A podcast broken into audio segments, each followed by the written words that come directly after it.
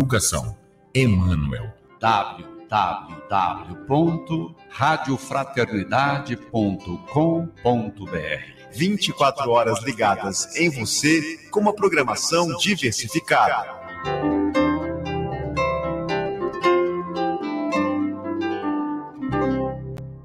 Bem-vindo ao app da Web Rádio Fraternidade. Vamos conhecê-lo juntos nesse tutorial. No menu inicial, podemos selecionar qual canal queremos ouvir. Atualmente, a Rádio Fraternidade possui quatro canais, sendo o primeiro deles onde podemos acompanhar a programação principal. Experimente os outros canais e tenha acesso a músicas e palestras alternativas. Na parte superior do aplicativo, encontramos cinco botões. Caso você queira contribuir com a rádio, basta clicar no primeiro. Você será direcionado a uma página com todas as informações que você precisa. Para acessar a livraria, basta clicar no segundo botão. Nela, preciosas obras de conhecimento edificante podem ser encontradas. Além de adquirir seu livro, você ainda contribui com o trabalho da rádio. Já para despertar na companhia da rádio, basta ativar o despertador do aplicativo, localizado no terceiro botão. Na primeira vez que essa função for selecionada, o aplicativo pedirá permissão para que essa funcionalidade seja ativada.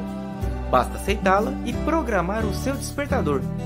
É possível que as configurações do celular sejam abertas. Não se preocupe, basta voltar para o aplicativo da rádio você consegue configurar os dias da semana em que seu despertador ficará ativo e pode configurar o horário que deseja iniciar seu dia.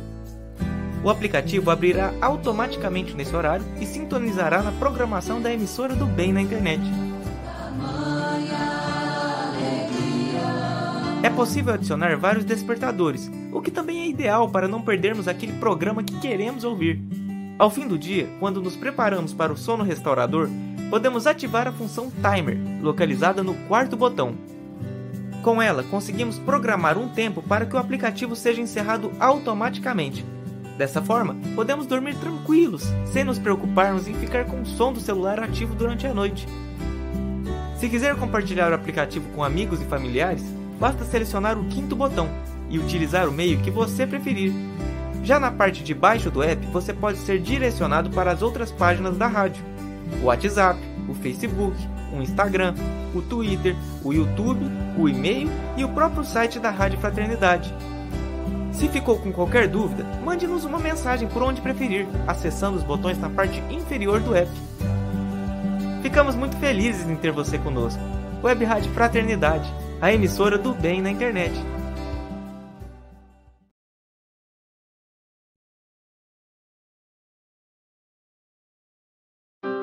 Triste, angustiado, cheio de problemas e sem ninguém para conversar. Então diz que 188. 188 é o novo número de atendimento telefônico do CVV, Centro de Valorização da Vida. De orelhão, celular ou telefone fixo, a ligação é gratuita e funciona 24 horas todos os dias. Ligue 188 e receba apoio emocional.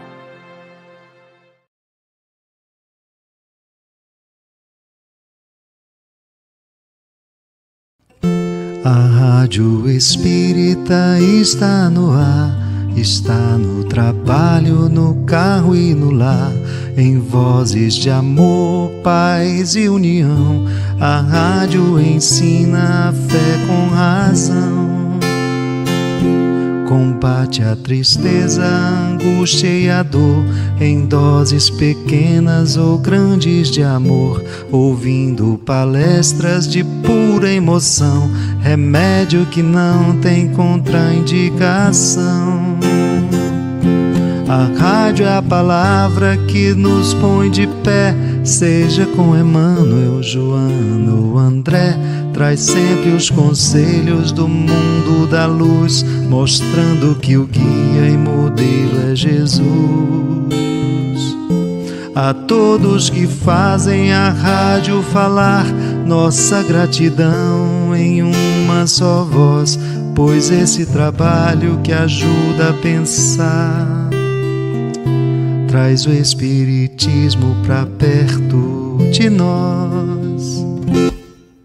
Obrigado, meu amigo, obrigado todos que fazem a rádio falar aí da rádio, da web rádio Fraternidade. Muito obrigado.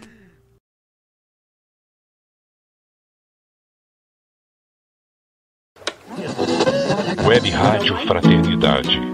É a Web Rádio Fraternidade, a nossa ferramenta de paz. Invadindo ruas, campos e cidades, com amizade, amor, muito mais. Web Rádio Fraternidade. É a Web Rádio Fraternidade, a nossa ferramenta de paz. Alcançando ruas, campos e cidades,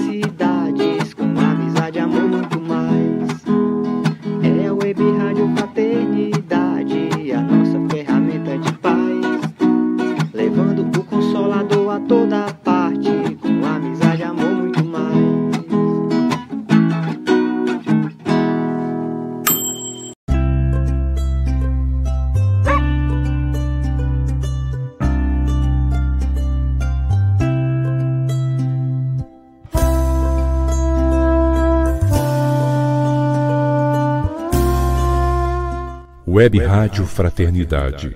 A emissora do bem na internet.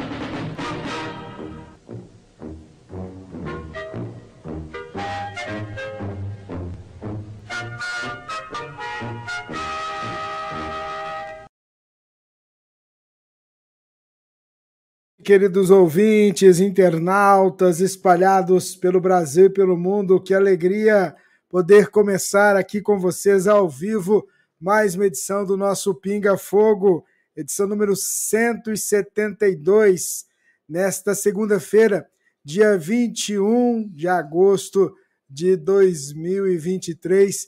Muito boa noite, Divina. Boa noite, Rubens. Boa noite, queridos irmãos, queridas irmãs.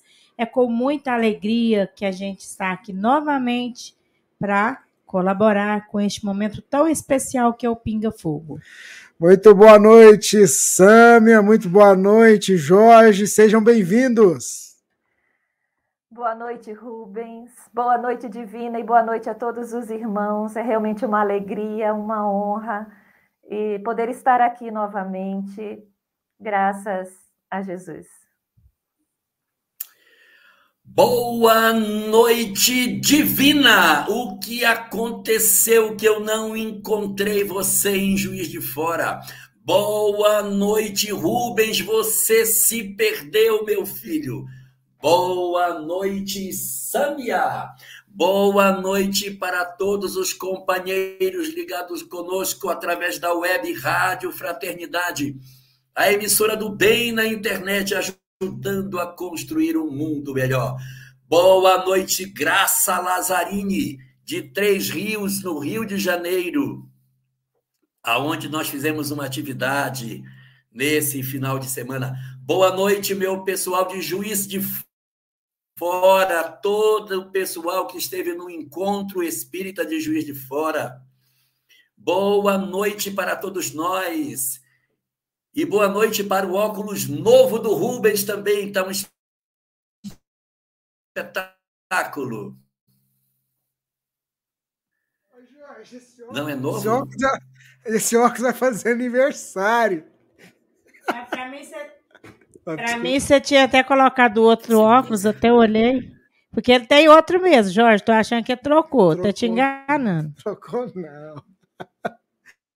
É... Ô, Jorge, Sâmia, você sabe que eu lembrei de você, né? Porque a gente terminou, terminou o programa passado, a gente se vê em é. Juiz de Fora. Se Deus quiser. e é se Deus quiser mesmo as passagens compras, tudo comprado, tudo bonitinho. Sério? A companhia aérea mudou o horário de volta, o dia de volta. Aí não dava pra gente ir. Só ia chegar aqui amanhã de noite. Aí, Nossa, imagina, hein? aí pronto. No olho da rua, divina. Mas é isso, faz parte. faz parte. Como é que ela dá aula remota para os meninos? Não tem jeito, né? Vamos fazer a nossa prece, então. É, a pandemia acabou, né? Acabou. É isso mesmo.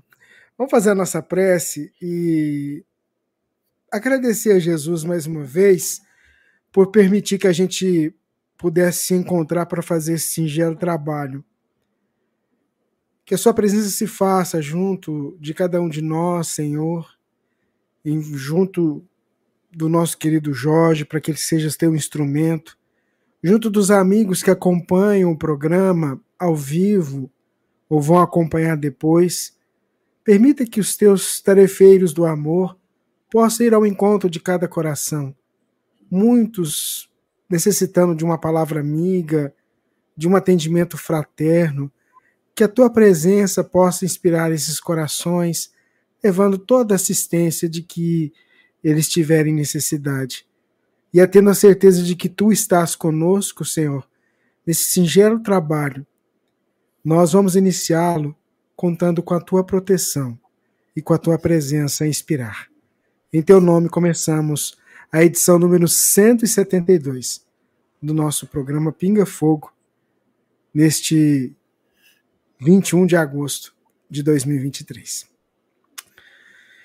Vamos lá, Sammy, o que, que você preparou para a gente hoje? Você está sem som, Estamos- Sâmia. Microfone. Nós trouxemos hoje o poema de um poeta que foi exemplo em vida. Tá? Ele só viveu 37 anos aqui na Terra na última encarnação, nasceu em 1880, um poeta fluminense, foi órfão de pai aos 7 anos de idade, aos 14 perdeu a visão de um olho, aos 16 perdeu a visão do segundo olho, e mesmo totalmente cego, com dificuldades financeiras, ele foi espírita atuante, escreveu dez livros de poemas e é considerado, pelos que o conhecem, um exemplo de resignação, força moral e um exemplo de jovialidade, alegria. Tá? Esse poeta é Casimiro, Su, é Casimiro Cunha, e nós vamos ler um poema dele que ele escreveu já através de Chico Xavier, chamado Ao Servir, está nesse livro Correio Fraterno. Vamos conhecer o poema dele. Na sementeira do bem, nas linhas da compaixão, não te limites a dar remédio, agasalho e pão.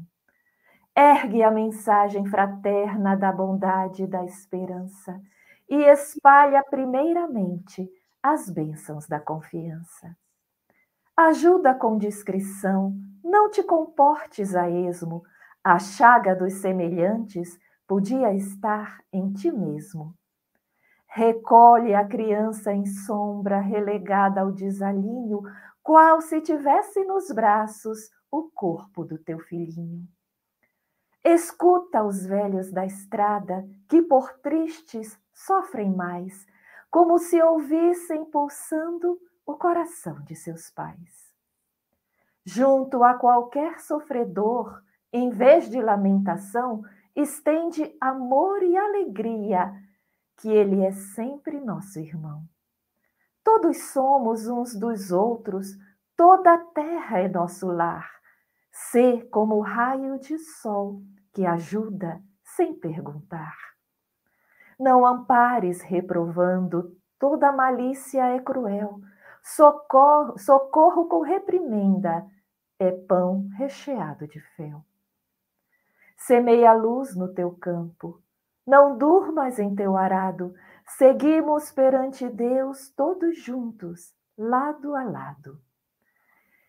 Se atendes à caridade, não te esqueças cada dia que é preciso servir sempre como Jesus serviria. Obrigada. Que coisa mais linda, hein? Bonita, né? Casimiro, muito Casimiro Cunha.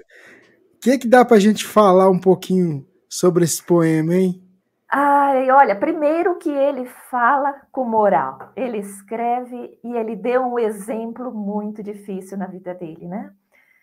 É, ele nos ensina a caridade além do pão.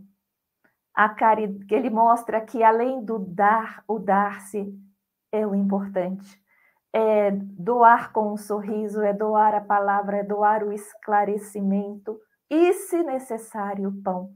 E mais, essa doação ele pede que seja sem lamentação, que seja sem reprovação, que seja sem malícia. Aquela cobrança velada pelo muito obrigado, aquele ar velado de que eu sou melhor do que você. Né? Por isso que ele diz para comparar as crianças como se fossem os nossos filhos no colo, comparar os idosos as, os, com as pessoas como se fossem os nossos pais. E essa a proposta, é a, é a proposta da ampliação da família para o lar maior, né? também social. Mas essa ampliação não é só intelectual. É aprender a... É difícil ver o vizinho, ver o colega de trabalho como se fosse o irmão que eu tenho em casa, como se fosse o pai, a mãe que eu tenho em casa. Né? A família além do lar. É uma proposta muito grandiosa a que esse poema dele traz. E você, Jorge? Mas eu gostei demais desse poema, porque assim o Casimiro Cunha, ele gosta de fazer muito mais quadrinhas meio comédia, assim meio brincando. E as, as, os, as poesias dele são feitas assim, redondilhas, né? Ele faz versos curtinhos com a rima. Mas eu fiquei muito impressionado com a qualidade desse poema dele. Porque a Samia estava até tocando nesse ponto e eu queria destacar é que ele pega todos os dramas e traz como se fosse família. Olha o idoso como teu pai, olha as crianças como teu filho, olha o outro como teu, teu irmão. Ele vai ressignificando o próximo como se fosse família. Aí no final diz assim, porque o mundo é o nosso lar, o mundo é o nosso lar. E isso realmente, assim, muito tocante. Gostei demais de algumas imagens que ele cria, tá? Auxílio com reprimenda é pão recheado de fel. Cara, que, que construção bonita, porque você alimenta mais amarga. Coisa linda, muito bonito. Ainda mais com um exemplo de vida, né? Como a Samia estava lembrando, o exemplo de vida que ele deixou em função das dificuldades que ele atravessou durante a existência física. Um exemplo para todos nós. Aí eu quero aproveitar e mandar um boa noite especial para a Ivanilde Aparecida Previato, que está aqui conosco, e para a Mazé Guerbas. Boa noite para vocês também. Que Deus abençoe a todos nós. Muito bem, eu vou pedir a Sami para ficar aqui com a gente, para a gente contar com a ajuda dela nessa, nessa pergunta que eu vou trazer agora de uma internauta que nos escreveu. Veja, é um drama que muitas famílias estão enfrentando, né? E assim, queria contar com a contribuição é, de vocês. Ela escreveu para a gente dizendo assim: Estou com uma filha com depressão e gostaria que vocês me ajudassem. É, como posso ajudá-la? Eu estou em prece e preciso saber o que falar para ela tirar a ideia do suicídio da cabeça dela. E ela nos escreveu aqui e disse que a filha tá, disse, segundo ela, não mora com ela, deve ter, acho que 25, 27 anos. Diz ela que está em tratamento psicológico, né? Mas eu queria que vocês comentassem sobre isso, porque a gente também tem recebido muitas, é, muitas, não só perguntas, mas como o trabalho da rádio é direto, chega muita situação parecida com essa daqui. Inclusive, Jorge, Sâmia, com relação à questão de jovens então, eu queria que vocês pudessem trazer é, algumas palavras que a gente pudesse dirigir para essa mãe, mas também para outras pessoas que estão enfrentando algumas situações parecidas com isso. Não só com aquela pessoa que já é adulta, mas principalmente com o jovem. Como lidar com isso, como tratar com isso, além do ponto de vista no médico, psicólogo, psiquiatra, né? do ponto de vista espírita, o que, que a gente poderia fazer para ajudar os nossos irmãos? Quer começar, Ela? Quer começar? Eu começo. Olha, olha, vou começar. então tá bom. Nós acabamos de ver um exemplo de vida que é desse poeta Casimiro Cunha. Ele ficou cego aos 16 anos, em plena adolescência, juventude, já órfão de pai. Escreveu os dez livros porque a esposa dele, ele se casou aos 29 anos, faleceu aos 37. Ele ditava os poemas e a esposa escrevia para ele. E o que, que isso mostra? Isso mostra que esse problema, essa dor que, que o planeta está tendo, o planeta está deprimido.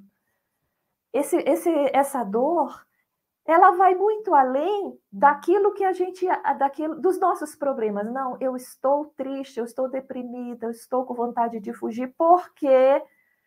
Porque eu não consegui isso, porque eu briguei com a namorada, porque eu não consigo é, viver bem com a minha família, seja o, não é só por isso. Isso pode ser um gatilho, mas sejamos nós, crianças, adolescentes, jovens, nós somos espíritos milenares.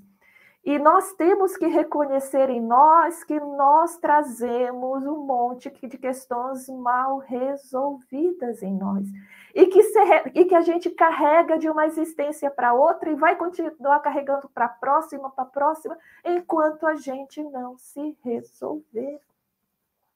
Nós somos um planeta de provas. E, infelizmente, também de expiações. Né? Então, nós estamos sim né, nessa, nessa gangorra é, de estarmos renascendo, mas estarmos com, com um braço nas existências passadas, aonde nós cometemos atitudes da quais hoje a gente sofre. A gente sofre hoje pelo que a gente fez com os outros e com a gente. Tá, mas e daí? E daí que já foi feito? A gente é, é, é a reencarnação ela traz isso. Nós não lembramos, mas existem poros em que as impressões das existências de hoje vêm para cá. Então a gente não lembra o que fez, como fez, se a gente foi algoz ou se a gente foi vítima de uma injustiça muito grande que não conseguiu se resolver, mas a gente traz essa tristeza, esse vazio, essa, essa fa falta de ver cor na vida. Existe um motivo, é importante que a gente não ache que nós somos diferentes ou que nós somos. Não. Isto é consequência de algo que aconteceu. Pode ter sido até no passado atual, mas se não existe nada explicável, é de existências anteriores. Isso é um fato. E o que fazer? Nós, se tiver, se eu tivesse, se nós tivéssemos a solução, seria muito fácil, né? Porque todos nós temos isso perto de nós. Mas a, a, a solução está em tudo que a gente ouve de todos esses personagens, esses seres maravilhosos que nos trazem tantos ensinamentos, né? Junto às terapias, tá? junto a, aos aos tratamentos espirituais, porque geralmente se acopla assim uma influência espiritual que potencializa isso, tá? É, junto às orações, o evangelho no lar, nós começarmos a nos avaliarmos, a olhar para a dor que nós temos, não reclamar da nossa dor, não fugir dela, olhar de frente. Sim, eu tenho uma tristeza que eu não consigo entender e curar. Sim, eu tenho uma, uma ideação suicida. A primeira coisa é a gente enxergar, aceitar isso, apesar de não concordar, mas aceitar que isso existe. Quanto mais a gente fugir, pior, porque vira uma panela de pressão. E a partir desse aceite, e isso é para a pessoa que está sentindo isso, né? A partir desse, de, desse aceite, se isso estiver incomodando, aí sim a ajuda vai poder fazer alguma coisa. Aí sim as pessoas, a, a gente vai estar mais aberto para ouvir. Os familiares, eles. O, o que se pode falar? O que nos leva a agir quando nós temos pessoas próximas é o amor que nós temos por eles. Estar sempre disponíveis, não criticar, não diminuir, principalmente juventude. Todos nós, quem não é, já fomos jovens. E a gente sabe que a pior coisa que tem na juventude é que as pessoas não consideram o que a gente sempre, a gente sente, não consideram o que a gente fala, sempre acham que a nossa dor é besteira, sempre deixam para lá. Esse é o grande problema. Nós temos que aprender a valorizar a dor dos nossos filhos. Quantas vezes o pessoal faz pouco? Ih, parece a Maria Chorona ali. Ih, tá de novo ali, ó. Olha, olha a cara dele. Faz, fazem até pouco, ainda é motivo de riso. Então, cuidado com isso. Tem 10 anos, tem 15 anos, são espíritos milenares. Nós trazemos dor do passado. Eles também. Raros estão aqui em missão. Então, valorizar a dor da pessoa que está perto de nós. Estar disposto a ouvir e junto com tudo isso, terapia, porque é, a, a ciência coloca, existe aí uma flutuação dos neurotransmissores que geram ansiedade, que geram depressão. Mas essa, essa, essa flutuação, essa irregularidade desses neurotransmissores já são a consequência dos nossos conflitos internos, as consequências dos atos de desamor que nós tivemos em existências passadas. Então, promover, se nós temos, se somos nós os deprimidos e temos alguma lucidez, não adianta sair buscando terapia é, de, de regressão para tentar buscar, para tentar entender. Existe uma fórmula, a fórmula está lá no Evangelho, com Pedro. O amor cobre a multidão de pecados. Eu não sei o que eu fiz, mas eu reconheço as minhas falhas e as consequências. O que, que eu vou fazer? Eu vou tentar tampar esse buraco vazio fazendo coisas boas. O que é que eu amo fazer ainda? Eu gosto de cuidar de animais, e a Eula sempre fala, eu gosto de cuidar de plantas, eu gosto do violão, sabe? E aí eu, eu, eu, começar a fazer, a resgatar, até adulto, resgatar aquilo que não faz mais. Meu Deus, há quanto tempo eu não ando de bicicleta? Vamos começar a nos botar no colo, a treinar o amor conosco mesmo e a treinar atitudes amorosas. Treinar significa fazer uma força, sabe? Hoje a gente fez tem um programinha que é o Evangelho no Lar toda segunda. E hoje eu pedi para o pessoal voltar para casa depois do Evangelho e disse: olha, de agora, 24 horas até, até a, ah, o, a noite que vem, vocês vão ter que elogiar três pessoas para parar de reclamar. Você chega lá e diz para o colega de trabalho: Poxa, teu trabalho está muito bom. Chega com o filho e elogia alguma coisa. Aprender a elogiar. Outro treino: aprender a agradecer. Hoje eu vou sair e encontrar cinco motivos para agradecer quando eu sair para trabalhar. Eu e a minha depressão. Nós temos que carregar as nossas culpas, as nossas depressões no ombro e continuar caminhando. Ah, tá com vontade de fugir? Põe no ombro e segue caminhando, porque nós conseguimos. A gente consegue apoiar e a gente consegue vencer. A gente precisa pegar esse fio. Enquanto estivermos encarnados, existe esse fio de esperança para que a gente se alimente. Para quem está assim, não esperem só pelos outros, os outros também estão adoecidos. Vamos contar conosco mesmo. Se vier dos outros, ótimo que a gente agora contar com a gente. Seguir em frente, nós, as nossas dores, as nossas dúvidas e seguir. Passinho pequeno, passinho maior, quanto der, mas não parar. Aham tiver sobrado alguma coisa, eu vou comentar, né? É, a gente muitas vezes fala de depressão como se todas elas fossem iguais. Mas existem fundamentalmente duas famílias de depressão. Eu preciso abrir essa caixa para a gente poder tirar daqui de dentro os tipos que elas têm. Existe um tipo de, de depressão que é a depressão que tem uma causa objetiva. Você consegue saber por que, que a pessoa deprimiu. Deprimiu porque o namorado deixou, deprimiu porque perdeu o emprego, deprimiu porque está eh, com uma doença. Então, ela tem uma causa objetiva da depressão. Mas existe um, uma outra situação em que a depressão ela existe e se você procurar, você não encontra a causa. A vida da pessoa tem tudo de maravilhoso, é, ela, é toda colorida, toda linda, ótima, mas ela mesma, ela tendo todas as coisas, ela é depressiva. Então, existe uma depressão de causa objetiva e existe uma depressão de causa difusa. As de causa objetiva são aquelas que a gente vai fazer um atendimento e provavelmente ela vai curar, porque a pessoa tem uma razão pela qual ela deprimiu. Então a gente trabalha na causa profunda e tira a pessoa. É mais fácil. As mais difíceis são aquelas que a gente pergunta: por que você está triste? Eu não sei. Não sei. Está na raiz da personalidade. E aí você fala que a sua filha não mora mais com você. Então, nessas circunstâncias, é muito importante que a gente tome cuidado da pessoa não ficar só. Pessoas com ideação suicida não devem ficar sozinhas. Não é bom que ela fique só. Às vezes a gente tem condição de trazer o filho para perto. Então traz, ó, vem para morar comigo. Vem morar na minha casa, fica aqui um tempo, para a gente cuidar dessa depressão. Tem vezes que dá, a gente consegue fazer. Tem vezes que a gente consegue ir para onde o filho está. Tem vezes que a gente não consegue. Então, havendo a possibilidade de você ir para lá ou ela vir para cá, é importante que você faça, viu? Para que consiga mudar o ritmo da vida dela, ela se sentir acolhida.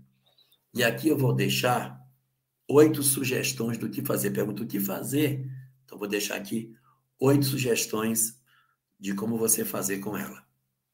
Primeiro, não supervalorize a depressão dela. Não fique, ai meu Deus, minha filha, ai minha filha, minha filha. Ai, porque a pessoa acaba se acostumando a ter carinho e atenção porque é depressiva, ela não quer curar. Porque ela acredita que se ela curar, ela vai perder a atenção. Então a gente não supervaloriza pessoas em depressão. Vem uma visita, isso aqui é minha filha, é depressiva ela, não precisa ficar falando. Não enxergue seu familiar, sua filha, como se ela fosse só isso. Então, esse é primeiro conselho. Não supervalorize. Segundo, não subvalorize. Não hace nada, não, nada, nada, não. Deixa para lá, deixa ela se virar. Não quer comer, não come. Porque a subvalorização pode levar a processos de automutilação e até a ideação suicida levar a uma concretização. Então a gente tem que saber lidar. Como que a gente faz isso? A gente visita a pessoa, mas não fica dentro do quarto muito tempo. A gente visita e sai. Porque se você visitar, entrar no quarto e não sair, ela vai aprender que ela tem que ficar no quarto é para poder capturar você da família. E corre o risco de sequestrar você de todo o grupo familiar. Então, quem tem depressivo em casa não deve supervalorizar nem subvalorizar. Cuidado para ele não capturar você e você ficar vivendo por conta dele dentro do quarto. Tem que tirar o cara de lá. Um, terceiro ponto, não se ofende depressivo. De novo, vou jogar um balde de água gelada em ti. Parece que não parece um, uma pessoa imprestável. A gente não ofende. Ele já está deprimido. Então ele fica se sentindo pior. Próximo ponto, quarto ponto. Nunca tente que o depressivo faça uma coisa sozinho. Não tem tarefa para ele fazer só, ele não faz. Ele gosta de fazer acompanhado. Então não dê para ele assim, olha, amanhã quando eu chegar em casa, eu quero encontrar isso aqui tudo arrumado, tudo limpo. Você vai dar banho no cachorro, vai lavar a área, você vai fazer o almoço, vai lavar toda a louça, vai lavar a roupa, vai passar. Não vai fazer. Não vai fazer. Ela faz acompanhado. Então, Deixa a pessoa acompanhada. Quinto ponto. Não deixe ela em casa, tire ela, bote ela para sair, para caminhar, fazer caminhada, fazer exercício físico. Muito importante. Sexto ponto. Ocupe a pessoa com coisas que ela possa fazer. Valorize nas coisas que ela fizer. Ocupe, deixe ela ocupada. Não deixe ela com a mente vazia. Penúltimo ponto. Você falou, Rubens, que ela está fazendo tratamento psicológico, é pouco. Se tem ideação suicida, tem que ter tratamento psiquiátrico, tem que entrar com medicação e não pode brincar com isso. Quem tem ideação suicida, suicida precisa necessariamente entrar com medicação. Quem tem depressão, não necessariamente, mas se tem ideação suicida, tem que entrar com medicação, tem que entrar com acompanhamento psiquiátrico também, para tirar a pessoa da crise da ideação suicida. Então, são três tratamentos: é o tratamento psicológico, o tratamento psiquiátrico e, tanto quanto nos seja possível, o tratamento é, espiritual, que pode ser na igreja católica, na igreja protestante, mas melhor ainda se for na casa espírita. E o último conselho Caridade. Engaje a pessoa numa tarefa assistencial. Não precisa lá ir para casa espírita para fazer muita coisa. O depressivo, se ele começar a trabalhar no bem, distribuindo sopa, fazendo crochê, ajudando a separar roupa, uma tarefa simples, isso faz um bem absurdo por conta dos neurotransmissores que a Samia comentou. Vai mudar profundamente a capacidade dele de entender o que, que ele pode fazer para melhorar pelo prazer que ele vai sentindo do bem que ele faz. Então, você estava querendo o que fazer? Então, aí tem algumas dicas que você pode realizar com a sua menina. Tá bom? Muito bem. Muito obrigado, viu, Sam, por você ter ajudado a gente aí, falando com a nossa irmã. Deus te pague. Até semana que vem. Obrigada. Agradecemos a Jesus. Um abraço a vocês. Muito bem, Sam. Então, gente, vamos. Opa. Vamos seguindo então com o Pinga Fogo. A Divina traz para a gente, Divina, a próxima pergunta, por favor. A próxima pergunta. Não consigo me dar bem com a filha do meu namorado. Ela nunca me fez nada. Ela tem 13 anos. O problema sou eu mesma. Não gosto nem de ouvir o nome dela. Ver fotos dela com o pai me causam ciúmes.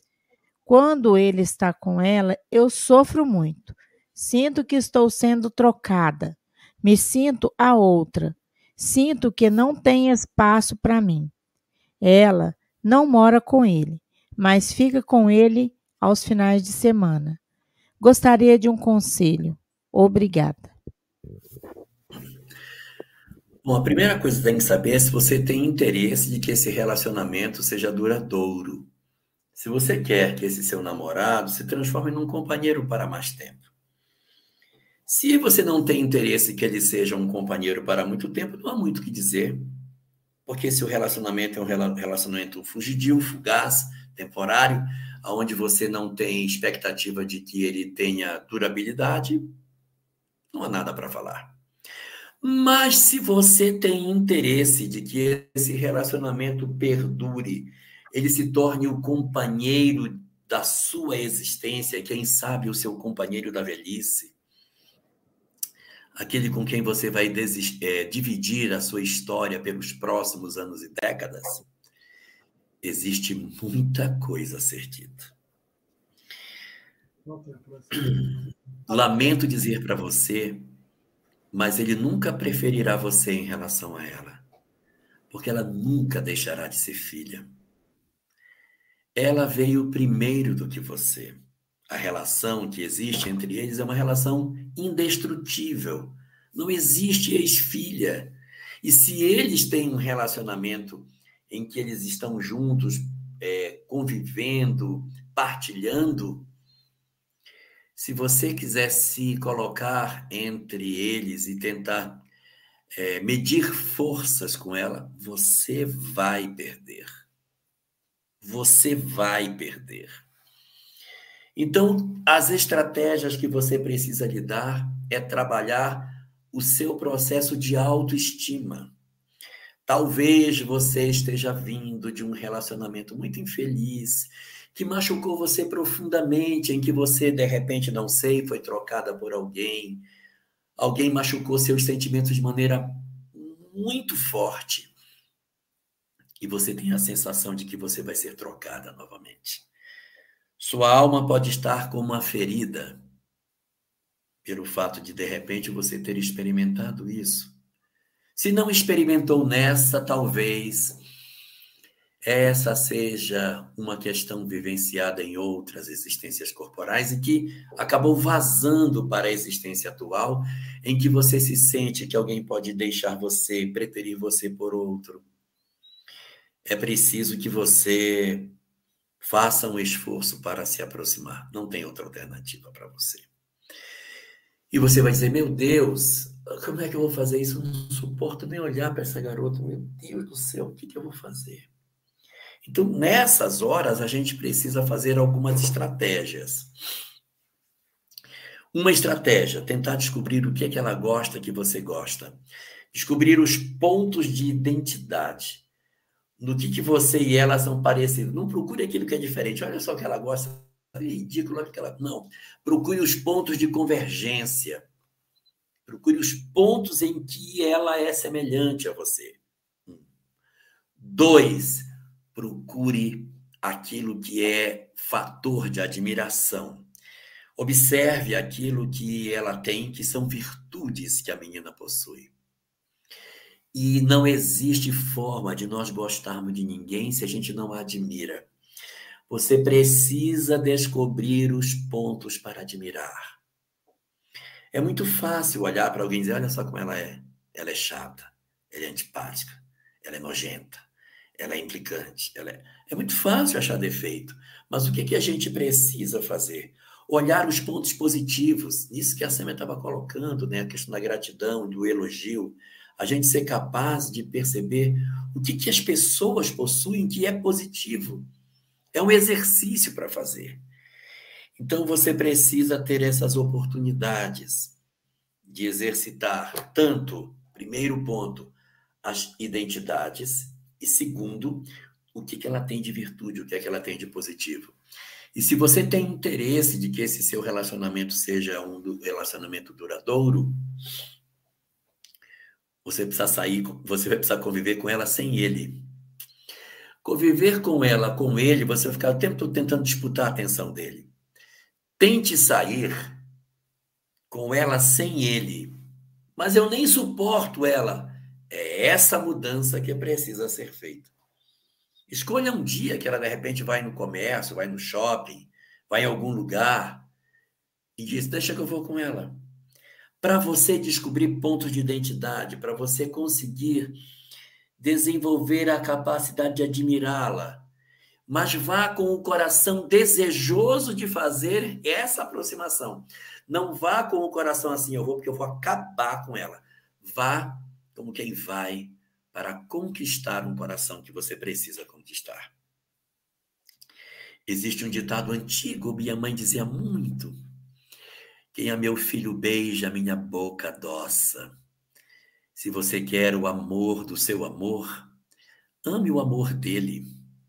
Porque quanto mais a gente cuida dos filhos dos outros, dos nossos amores, tanto mais eles se sentem identificados conosco, porque ninguém quer casar com alguém que trata mal os nossos filhos. Faça o trabalho que você puder para desenvolver esses sentimentos positivos, para que cada vez mais ele sinta em você a parceira ideal pela cumplicidade que você tem com a filha dele. É um exercício, eu sei, mas precisa ser feito se você quiser que o relacionamento dure.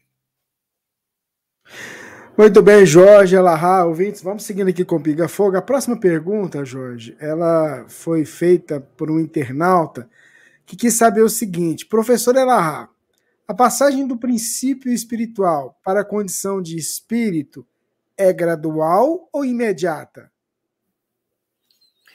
A passagem de, do, de, essa passagem de princípio espiritual para, para espírito, ou seja, a mudança de princípio inteligente no qual o princípio espiritual deixa de ser princípio inteligente para ser espírito, é só conceitual. Porque, a rigor, o princípio inteligente, ele é em tudo semelhante ao espírito, eles são, eles são exatamente a mesma coisa. Qual a diferença? É que um já tem consciência de si mesmo e o outro não tem. Deixa eu tornar mais claro isso para quem está ouvindo a pergunta e não está é, compreendendo. É, em doutrina espírita, é, existe a, a, o entendimento de que tudo aquilo que é, cria, que, que é criatura, tudo aquilo que foi criado por Deus, possui um princípio espiritual vinculado a ele.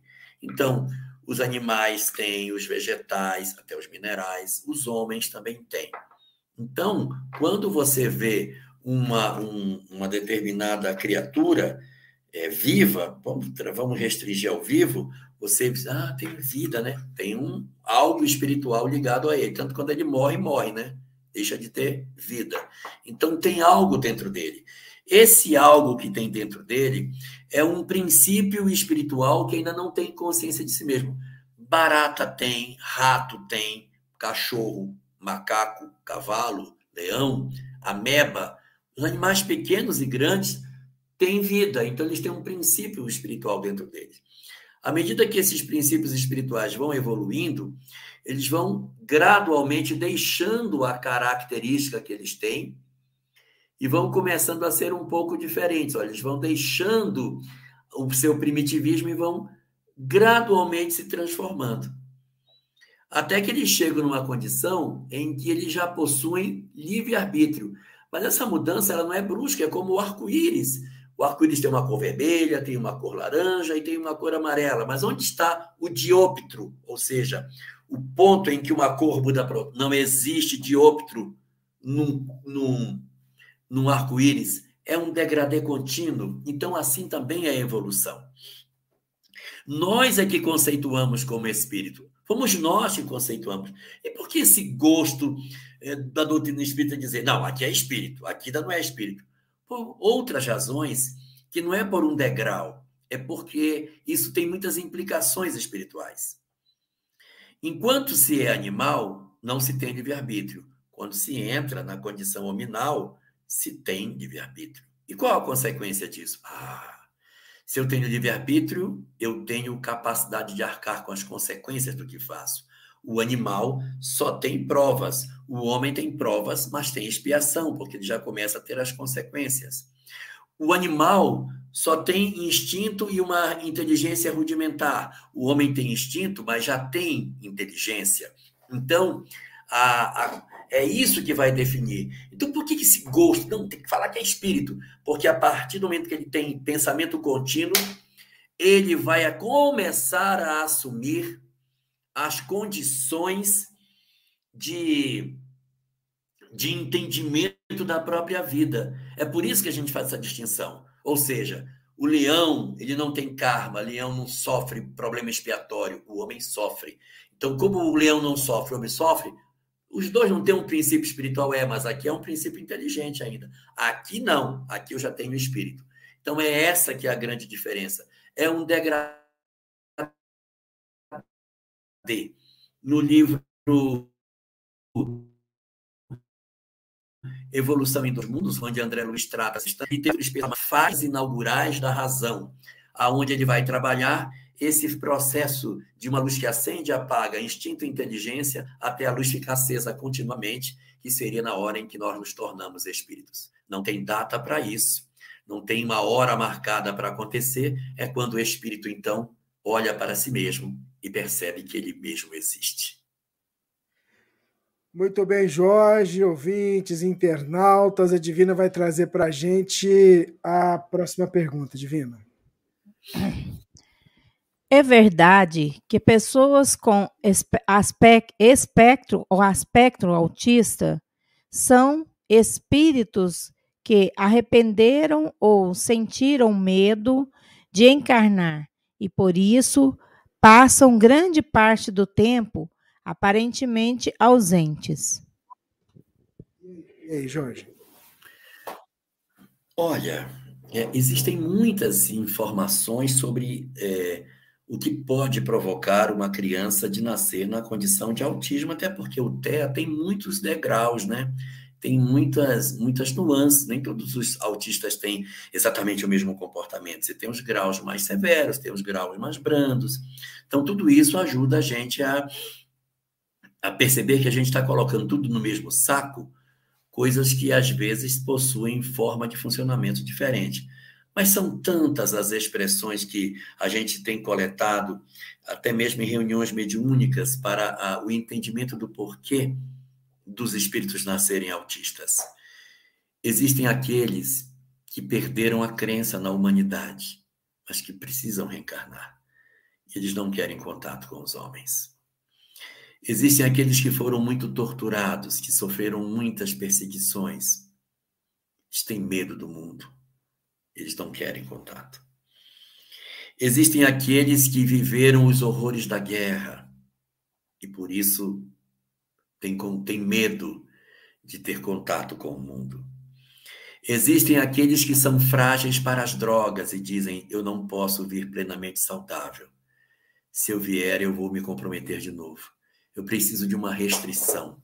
Então, existem muitas circunstâncias que podem fazer com que o espírito viva essa situação. Nós temos é, no livro Loucura e Obsessão é, um caso lá em que ele trata sobre essa questão do autismo e, da, e conectando com a esquizofrenia, mostrando o caso de autismo grave como sendo a situação superlativa da esquizofrenia, que o espírito, enfim, se retira de tudo, se retira de tudo. Mas isso eu estou dizendo para os casos mais severos. Eu não quero que ninguém que tem filho autista comece a olhar seus filhos como se eles fossem desistentes, ex-suicidas, olhando só os aspectos amargos de tudo isso.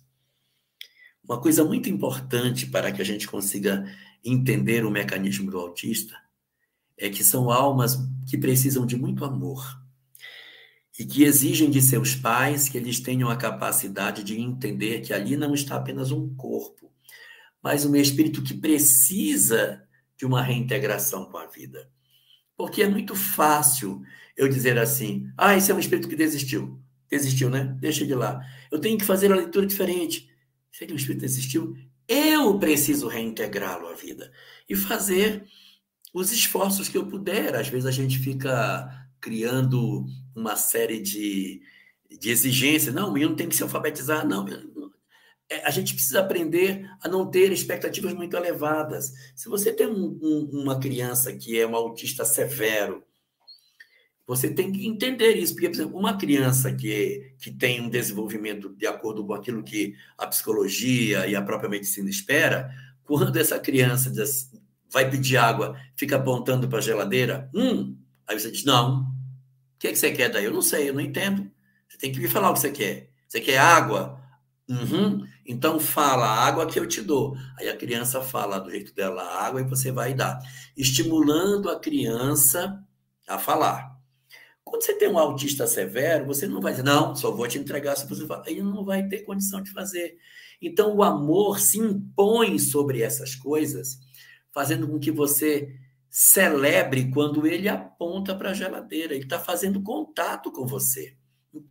Então depende de muito é, muitos cenários diferentes para a gente poder compreender. Mas o mais importante de tudo não é o entendimento do, do, mecanismo do porquê, do porquê, do porquê, do porquê, mas sim o para quê, para quê, para quê, para quê, para quê, para amar, para que a gente resgate essas crianças, para que a gente promova o processo de reintegração o quanto nos seja possível. E os pais que recebem essa tarefa foram designados exatamente pela capacidade que eles têm de trabalhar o seu sentimento de maneira que consigam trazer até onde puderem essas crianças para a reinserção na vida e no convívio social. Muito bem, Jorge Alahá, ouvintes, internautas, é o nosso Pinga Fogo, edição número 172, 21 de agosto de 2023, ao vivo com você. Ô Jorge, a próxima pergunta feita pelo nosso internauta é muito interessante, porque ele diz um relato que ele vivenciou. Passei por uma EQM. Oh. Por uma sepse. E aí o que, que aconteceu com ele? Olha só. Eu vi vultos com uma luz branca por trás deles. Senti muita paz e reclamei com a equipe quando me ressuscitaram. Ainda assim, minha fé oscila. Por quê? O que conversaram comigo? Não lembro o que. Era muita paz envolvente. Eu não queria voltar. Eu achei interessante que ele reclamou com a equipe que ressuscitou ele, Jorge. Ó, para quem não entendeu aí a, a, parte da pergunta, ele sofreu uma experiência de EQM, experiência de quase morte. EQM. Então, a experiência de quase morte é aquela circunstância em que o sujeito é tido como morto, o coração para, o cara tá morto, tá morto, morto, morto. E aí a equipe médica começa a tentar botar o desfibrilador para o cara retornar, aplica é, adrenalina e respiração boca a boca, um monte de coisa. O cara ressuscita e volta. Então, isso aí é uma experiência de quase morte. Nesse período que o cara fica apagado, pela lógica da medicina materialista, ele não deveria perceber nada. A Samia que gosta desse assunto. Puxa, a Samia poderia ser ótima aqui nessa discussão. Então, nos casos de EQM, o cara continua vendo, ouvindo, sabendo quem entrou, quem saiu, que conversaram, e a ciência oficial está se curvando diante da existência de algo que não é físico, pelo fato das experiências sensoriais que as pessoas que estão como, como que mortas, como é que elas reagem a esse processo todo. E aí ele viveu uma experiência de quase morte, ou seja, ele morreu. E aí a equipe ficou tentando ressuscitá-lo. No tempo que ele está fora do corpo, como que morto, ele tem experiências espirituais que são positivas. Vê vultos e tem, de certa maneira, a percepção da paz. E quando ele volta, ele reclama de haver ressuscitado por conta da paz que ele estava sentindo. É, isso em muitas pessoas promove mudanças muito profundas na vida. Existem estudos bons feitos no Brasil e no exterior sobre a questão da espiritualidade, onde as experiências de EQM estão sendo estudadas. A SEMI até tem isso de maneira até mais detalhada. Ela gosta desse assunto. E aí, nessas experiências de quase morte, boa parte das pessoas muda a vida. Vê a vida de maneira diferente, redefine objetivos. E outra parte, mesmo tendo vivendo as experiências de quase morte, toca a vida de maneira como tocava antes. Você deve estar no segundo grupo. Por que isso acontece? Puxa, eu tive uma experiência de quase morte. Eu tive, exato, Júlio. O Júlio está lembrando aqui que é o Alexander Almeida que, que trata dessa questão, exatamente. Ele é um dos grandes pesquisadores espíritas é, desse tema hoje, na atualidade, né? Bom, então, o que, que a gente tem? O... Por que, que algumas pessoas vivem a experiência de quase morte e não se transformam? É porque nós somos assim mesmo. Às vezes, uma única experiência espiritual não é capaz de nos despertar. Eu faria uma comparação com outros de nós.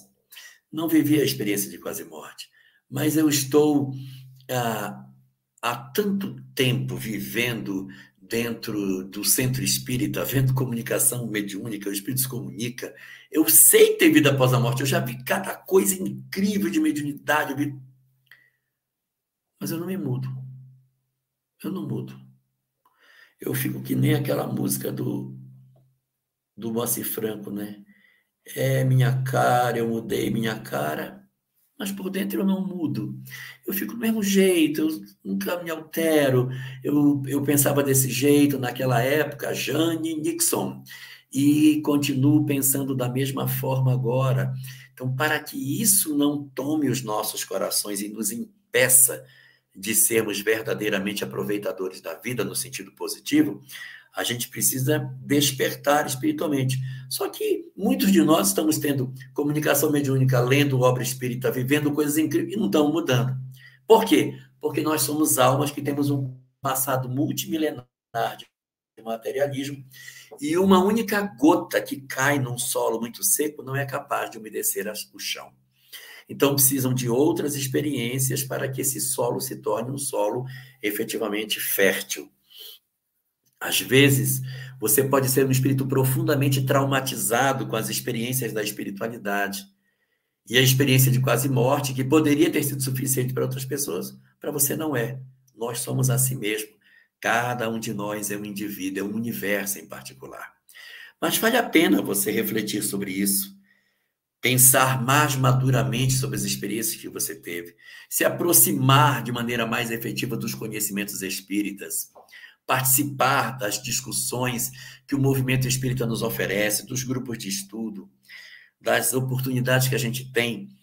Nós temos um, um, um trabalho que é feito, a Web Rádio Fraternidade até transmite, que é um estudo da obra de Dona Ivone do Amaral Pereira, em que a gente faz a cada live um filmezinho para mostrar um livro, um capítulo do livro, para discutir espiritualidade, trazendo isso de maneira mais prática para as pessoas. Isso é muito importante. Sim, Gisele, eu sou casado com essa mulher tem 40 anos. Então, olha só, é, nós temos um conjunto de experiências dessa natureza que vão só resultar em nós quando mergulhar na intimidade do nosso ser. Você vive uma experiência muito bonita, mas precisa se aproximar mais para que essa lâmpada acenda, que essa gota caída no solo torne o solo do seu coração fértil para as coisas espirituais. Muito bem, Jorge. A Divina vai trazer para a gente a próxima pergunta, Divina. A próxima pergunta é da Ana. Boa noite, amigos. Precisando de ajuda, precisando da ajuda de vocês.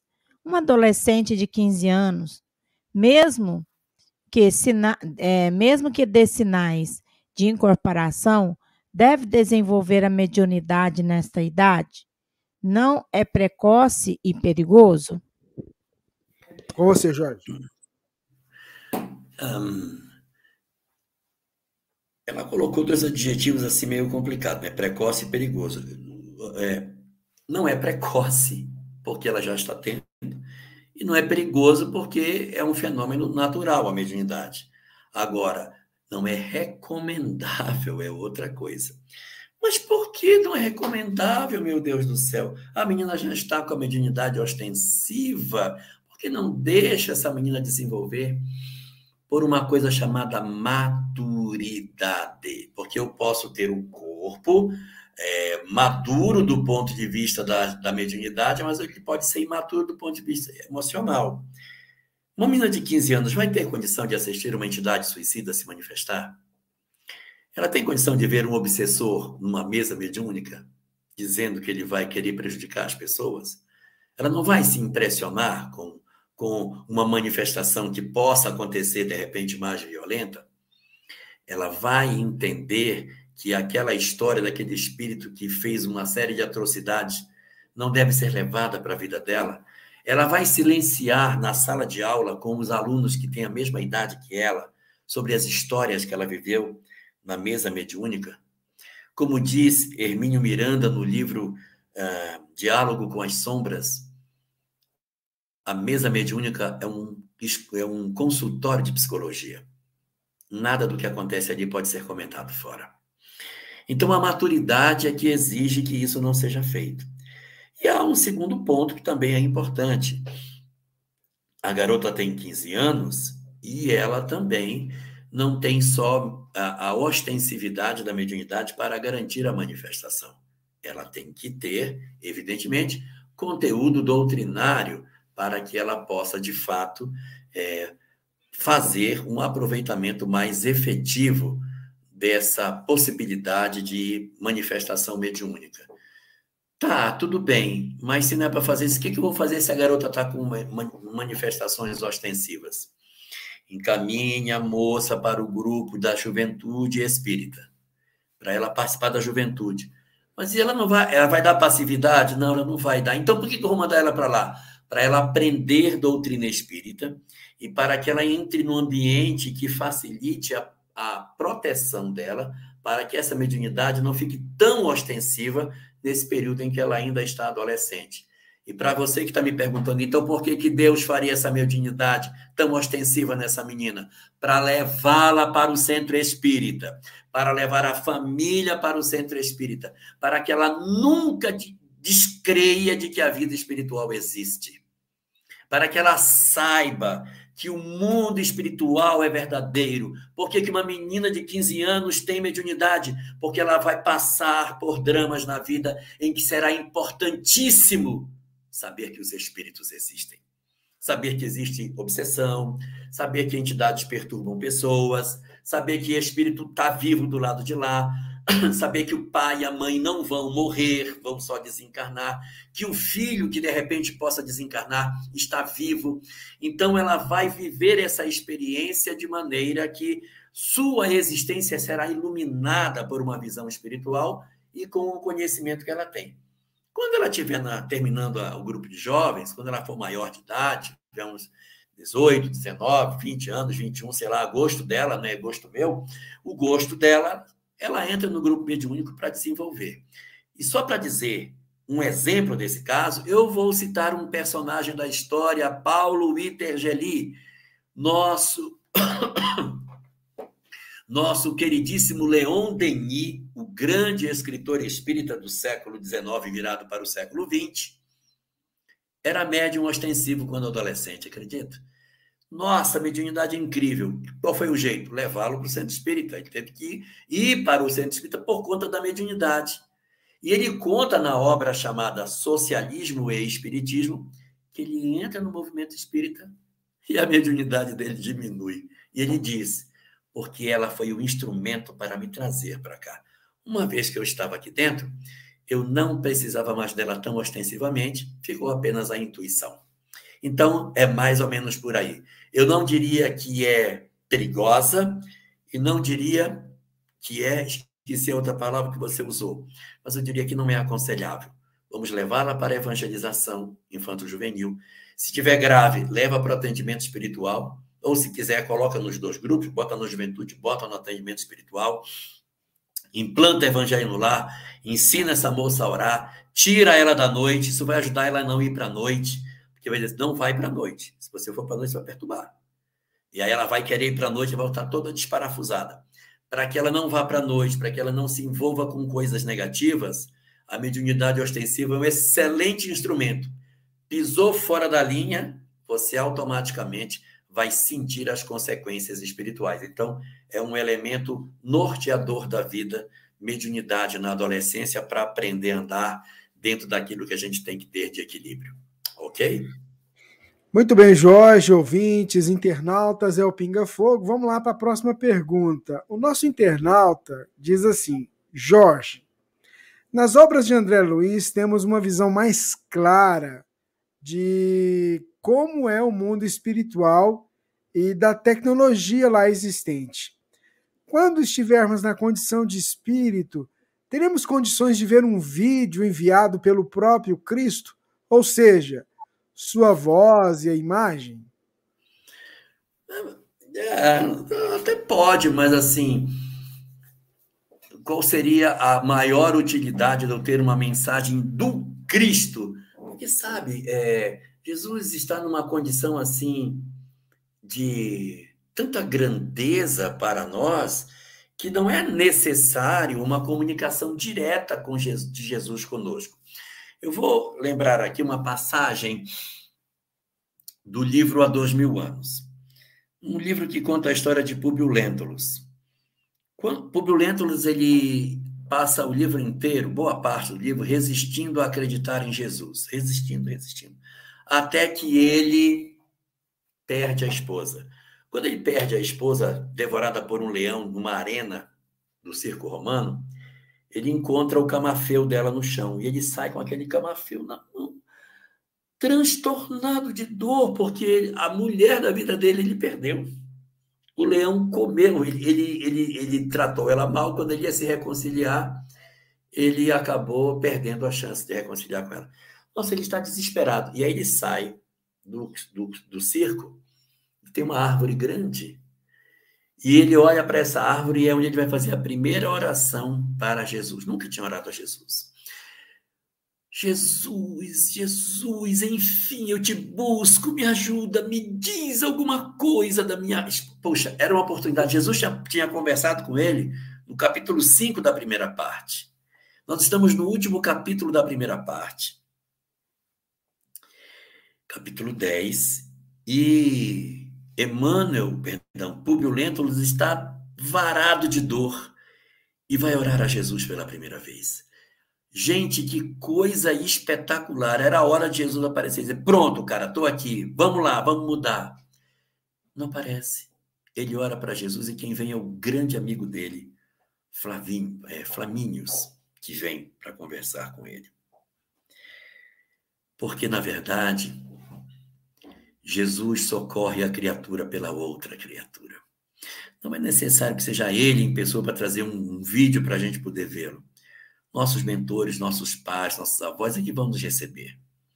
E na medida em que a gente for crescendo espiritualmente, vamos tendo acesso a muito mais conhecimento e quando chegar a hora de nós termos o mérito de conversar ou de ver Jesus, de ter um contato mais estreito com ele, isso vai acontecer de maneira muito natural.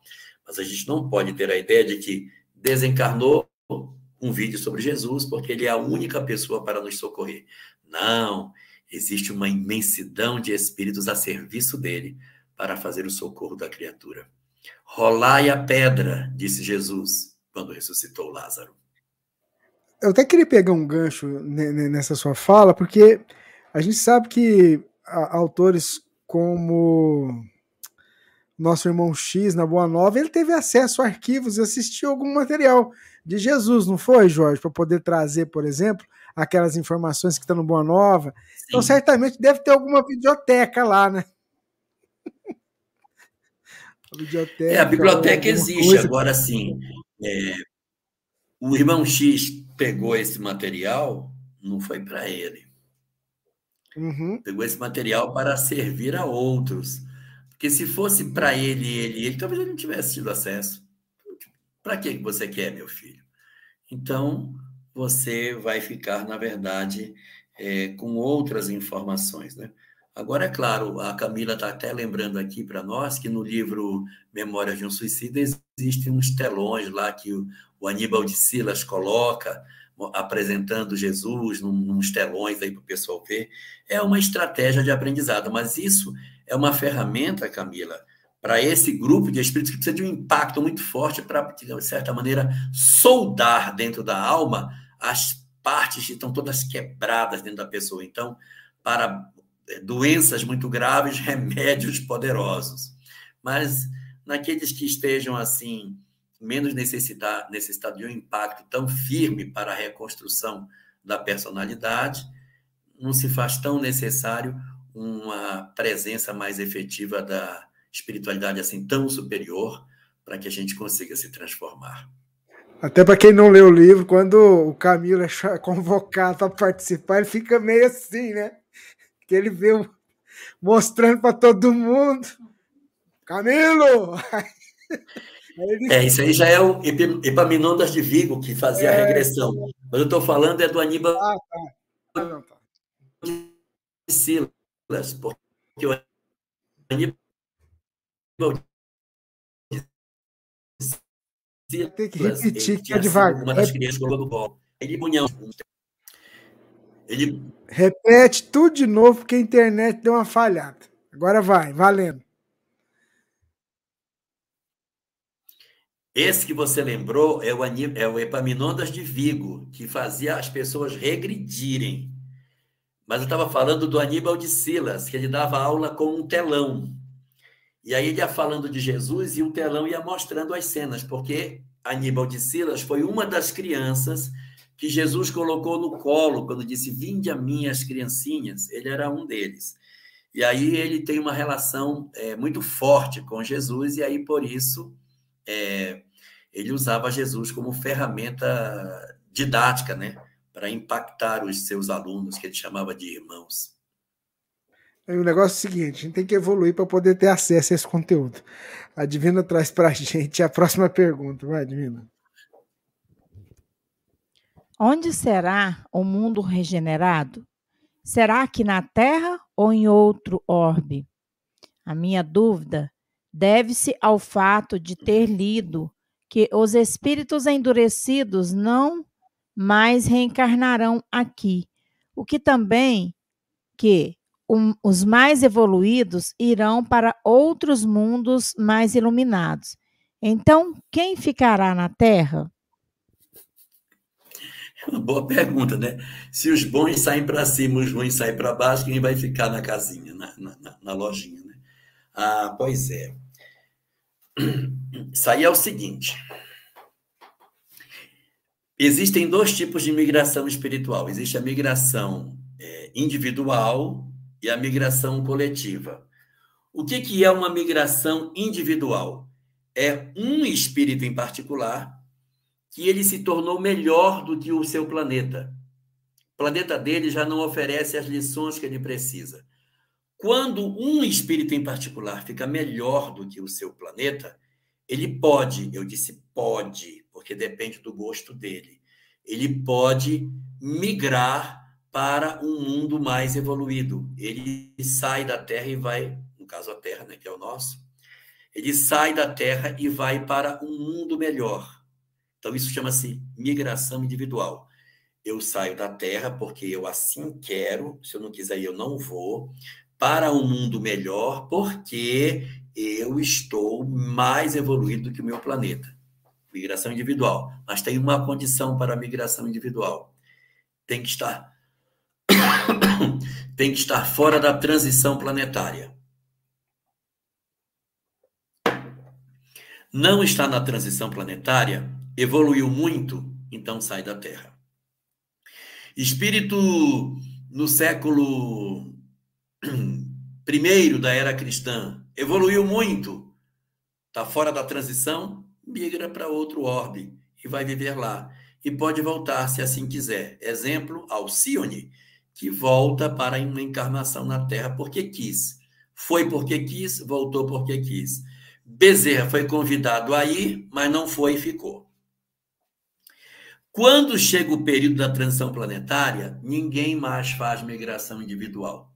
Não existe migração individual em mundos que estão em transição planetária. Por que isso? Eu mudei de ideia, agora eu quero ir. Então, agora você não vai. Você, a hora de você ir era fora da transição. Na transição não tem. Por que não tem? Por duas razões. Eu preciso de todo mundo na Terra para fazer o trabalho da transição planetária. Por isso que eu preciso é, que as pessoas fiquem. Eu não posso deixar que as pessoas é, vão embora, porque eu vou precisar de muita gente para o período tormentoso da transição. Essa é a primeira razão. E a segunda é a seguinte: nós estamos na transição, né? Aí, não, eu quero ir embora. Então vai. Aí ele vai, daqui a do, dois séculos, três séculos, sei lá, a Terra já é o que ele quer. Então por que tu vai? Se daqui a pouquinho tempo já vai ter aqui, por que você vai mudar de casa? Se aqui já vai ficar bom. Então, transição individual, que é o que você estava falando dos espíritos bons que saem, é só fora da transição. Agora não está acontecendo transição, né, migração individual.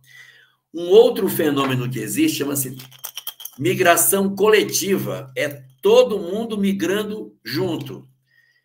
Enquanto que na migração individual é um indivíduo, na migração coletiva é um monte de gente junto. Aqui eu ia se eu quisesse, aqui eu vou nem que eu não queira. Aqui eu ia para um mundo melhor, aqui eu vou para um mundo pior. Eu não estou conseguindo permanecer no orbe, então eu vou perder a concessão de encarnação. Enquanto que esse pode escolher subir, esse vai ser determinado ir para um mundo menos evoluído. Mas ele vai deixar de evoluir? Não, ele leva todas as conquistas. É só a sociedade que é mais atrasada, porque aqui fica melhor ele não tem mais mérito para ficar aqui, ele migra para outro lugar. Então você vai ter essa transição coletiva. E enquanto a individual só ocorre fora da transição planetária, as coletivas ocorrem exatamente nas transições planetárias. Então você pergunta quem vai ficar? Oh, quem vai ficar? Esses que são os endurecidos, eles saem da Terra. Os que eram bons permanecem. Os que se têm dúvida, está colocado, estou falando isso que está lá na Gênesis capítulo 2, os que têm dúvida aguardam a transição terminar e depois reinserem na sociedade. Se se adaptar, fica. Se não se adaptar, faz migração tardia. Aqueles outros que eram de fora do planeta, mas que agora podem habitar aqui, vêm para cá para habitar. Então, também chega uma galera nova para se integrar. Então, ficam na Terra é, fundamentalmente os seguintes grupos: os que eram maus, mas que podem ser bons, os que já eram bons da Terra e que vão ficar aqui, e o terceiro grupo, que é o que está chegando no planeta para se inserir. Então, três grupos vão ficar no planeta. E quem é que vai embora? Quem vai embora são só os maus não tocados pelo bem a galera profundamente endurecida e que não está querendo se transformar, pelo menos por agora.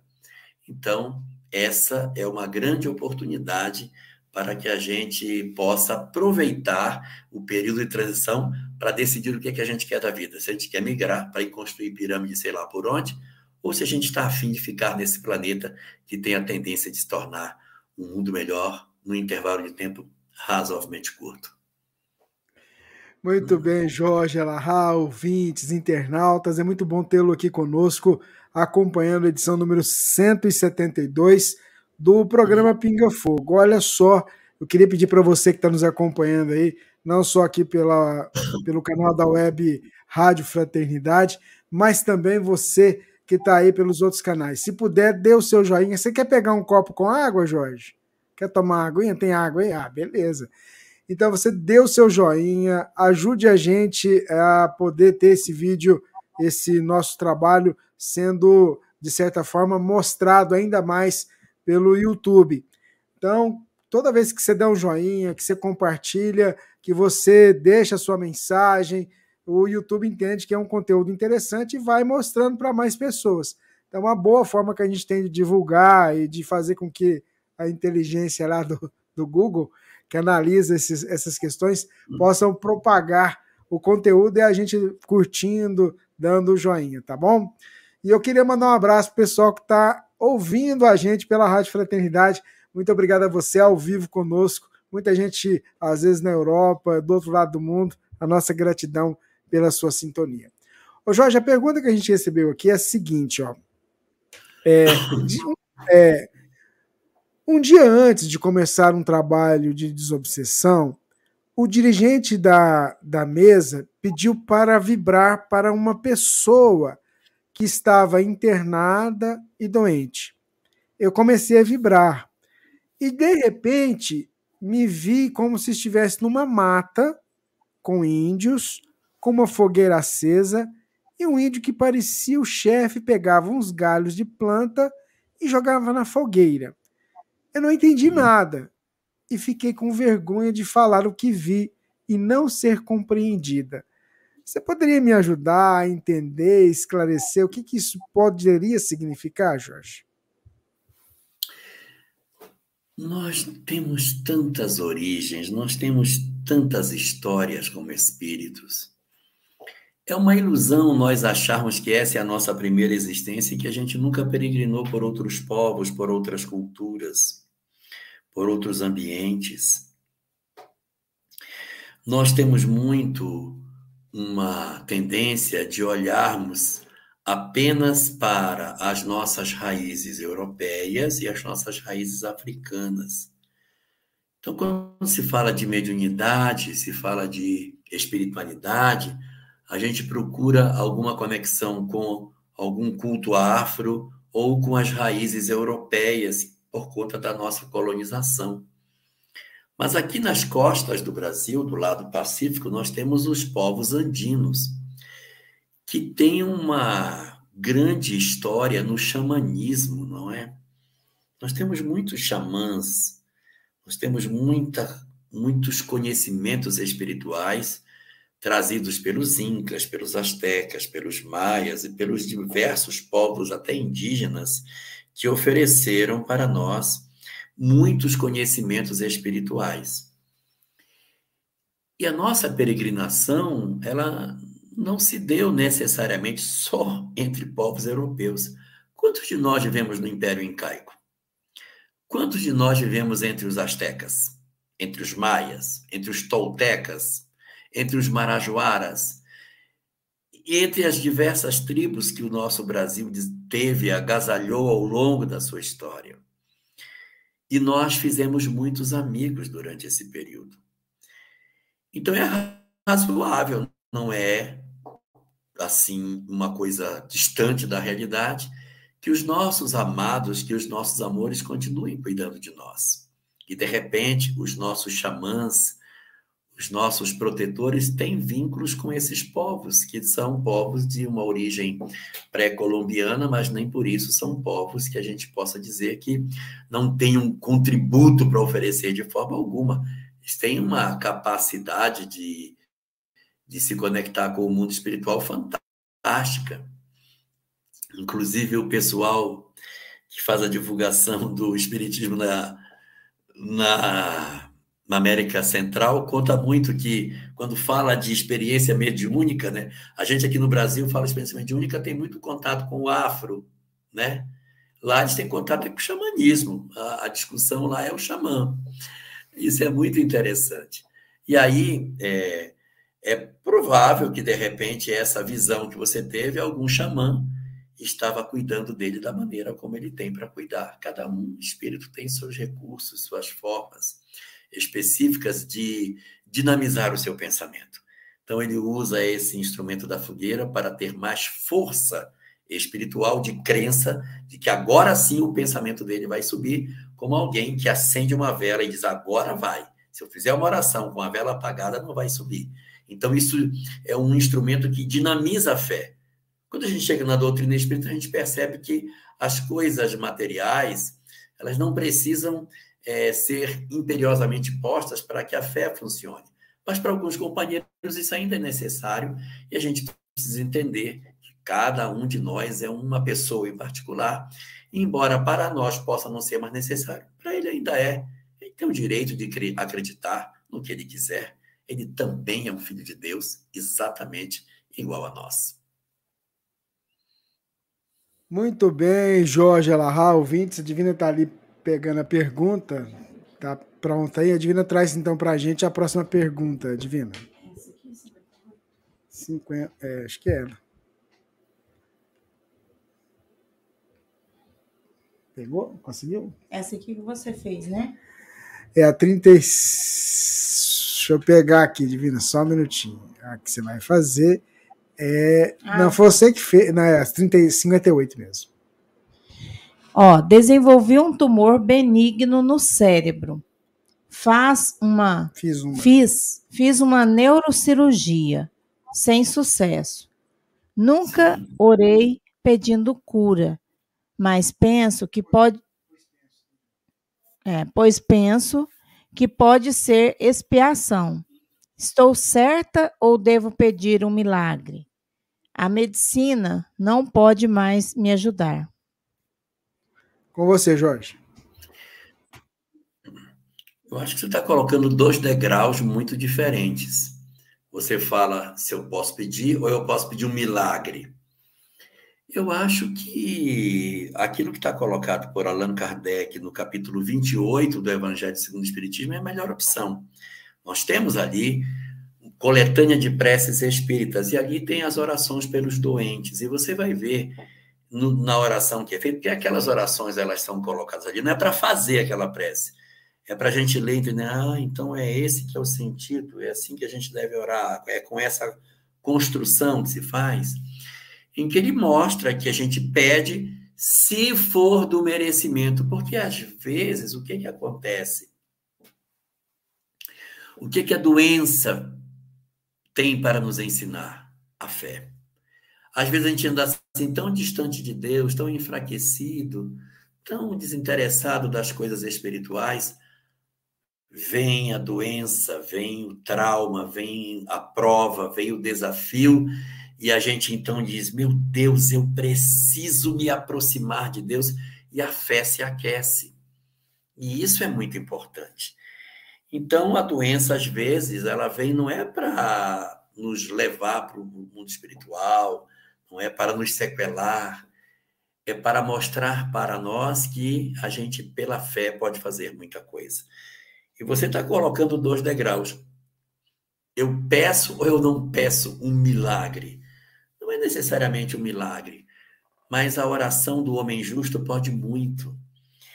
Então, se você fizer as suas orações pedindo a Deus dentro do seu merecimento, que é como as orações do capítulo 28 apresentam, se você fizer oração com o desejo de que aquilo que for o melhor para você aconteça, e você esteja disposta verdadeiramente, ou disposto, não sei se é um homem, se é uma mulher, se, não, se você tem a, a, o desejo de de fato mudar, ah, se você tem esse desejo de mudar, quem sabe você não mexa na lei de causa e efeito e tenha o merecimento de ter alteração. Não é um milagre em si, mas é porque, como a prova veio para uma determinada pessoa e essa pessoa já não existe mais, porque você mudou, você é outra pessoa, a prova perdeu o sentido. E aí, de repente, uma doença que poderia ser muito mais traumatizante diminui de intensidade ou ela desaparece de vez, de acordo com o mérito que a gente tem. Minha sugestão para você: ore de todo o coração, ore de toda a sua alma, de todo o seu entendimento. Ore da profundidade do seu ser. Ore a ponto de se emocionar. E se comprometa com a vida. Ofereça o seu compromisso com a vida, ofereça o seu compromisso na mudança. E dentro dessa mesma prece, diga que você receba isso se for da vontade de Deus. E aí, repita essas orações com frequência, e se for realmente mérito seu, a doença pode mudar de rumo. Tem tantas coisas que a medicina pensa que vai para um lado e vai para o outro. De repente, Pode acontecer com você também. Muito bem, Jorge Alahá, ouvintes, internautas. Vamos seguindo aqui com o programa Pinga Fogo, edição número 172, 21 de agosto de 2023. Ô Jorge, é, estou estudando as revistas espíritas. Oh. E tem um espírito que se chama Francisco Xavier nas instruções dos espíritos. O senhor sabe quem foi esse espírito? Existe um personagem na Igreja Católica que é São Francisco Xavier. Não posso dizer se esse Francisco Xavier é o São Francisco Xavier. Tem São Francisco das Chagas, tem São Francisco de Assis, São Francisco Xavier, tem vários São Francisco. Então não dá para dizer se ele é o o tal do São Francisco. No livro dos médiuns, no capítulo específico sobre identidade dos espíritos, acho que é o item 268 da obra, ele fala que os espíritos superiores têm muita, a gente tem muita dificuldade de, de identificar espírito superior, eles se misturam. Imagina, eu pego uma mensagem digo, ah, essa mensagem aqui, ela não é do Lacordaire. Essa mensagem aqui é do Lamener. Não, essa aqui não é do Lamener, isso aqui é de são, São Vicente de Paula. É muito difícil você dizer isso, porque eles vão ficando tão convergentes no pensamento que torna mais complicado você ter essa individualidade. E eles mesmos não querem isso, sabe por quê? Porque nesse item 268 do Livro dos Médios diz que tem muito espírito superior que ninguém nem conheceu, ninguém sabe nem o nome. E o que eles fazem? Eles pegam o nome de alguém conhecido para você poder ter uma referência, mas ele nem é conhecido, porque nem todo mundo que foi uma pessoa incrível na Terra a, a sociedade conhece. O livro Renúncia conta a história de Alcione, que viveu dos anos de 1663 a 1705. A história não registrou a passagem dela. Então, de repente, ela pode tomar o nome de uma outra pessoa, se apresentar, porque não está preocupada se, ah, não, não, é meu nome. Não, isso aí não, não faz muito sentido. Os espíritos é, não, não precisam ter essa preocupação, porque eles não estão interessados no, na pessoa deles, na, no indivíduo. Interessa mais é o bem coletivo, o bem comum. E uma última observação, que também está colocado nesse item 268. Muitas vezes um espírito assina uma mensagem com um nome que ele não tem. Por que, que ele assina? Porque uma série de espíritos se assinam por esse nome. Ele acha conveniente, ele pega e põe. Então, ele pertence a uma falange, a um grupo de espíritos que se assemelham em termos de ideia, ele vai e assina com o nome desse grupo, sem que ele necessariamente seja o tal São Francisco Xavier. Então, depende de cada situação para a gente poder é, resolver entendimento sobre Francisco Xavier. Tá bom? Muito bem, Jorge. A Divina traz para a gente, Divina, a próxima pergunta. Boa noite a todos. Jorge, como fica um policial que não, para não morrer, mata um bandido? Esse PM, quando desencarnar, sofrerá com remorso de sua profissão, que a sua profissão pode lhe trazer? Com você, Jorge. Sugiro a leitura da questão 748 de O Livro dos Espíritos. Essa questão indaga exatamente sobre legítima defesa. Kardec pergunta se, nos casos de legítima defesa, Deus é, absolve a pessoa do crime do assassinato. E os espíritos respondem que, se o espírito faz para se defender, ele evidentemente não tem responsabilidade direta. Mas tudo que ele puder fazer para evitar assassinar dentro das suas possibilidades deve ser buscado, porque se não for, existe a responsabilização parcial. Então você fala, o bandido, é, o, o, o, o perdão, policial para, para não morrer atirou e matou o bandido, chamado bandido. Vai ter remorso, vai ter problema no mundo espiritual? Eu não sei. Se de repente foi legítima defesa ou não, porque eu posso dizer que foi legítima defesa sem ser, mas a minha consciência sabe se eu tenho responsabilidade ou não. Então vai depender muito da capacidade da gente entender que o quanto eu puder fazer para evitar assassinar, melhor. Eu posso atirar na perna, atirar na mão, não preciso dar um tiro fatal para me defender de uma pessoa que deseja me prejudicar. Mas a, essa posição é uma posição, às vezes, muito rápida, né, que as pessoas têm que tomar, isso tudo tem que ser considerado nessa decisão. Mas a legítima defesa ela está tratada em O Livro dos Espíritos, questão 7, 4, 8. Muito bem, Jorge Alahá. Vamos seguindo aqui com o programa Pinga Fogo. Vamos lá para mais uma questão. Essa aqui é boa. Boa noite. A Rádio Fraternidade me salvou. O que o Espiritismo explica sobre o uso da maconha, sendo que é uma planta mandada por Deus? o uso por uma pessoa boa sem fazer mal a ninguém é recriminado? Com você. Qual é a diferença entre o remédio e o veneno? A dose.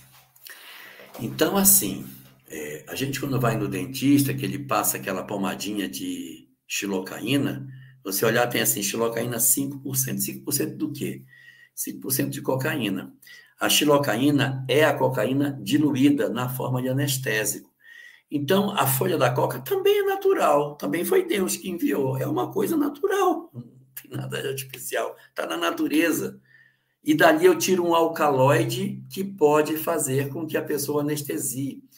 Então, muitos remédios, mas muitos remédios são tirados da forma é, para ajudar o homem. Da papoula se tira a morfina, que é um excelente anestésico para dores extremas. Mas a morfina é o mesmo ópio em dosagem menor. O ópio é uma droga e a morfina é um remédio. A xilocaína é um remédio e, ao mesmo tempo, a cocaína é uma droga. Mas você pergunta da maconha. Pois é.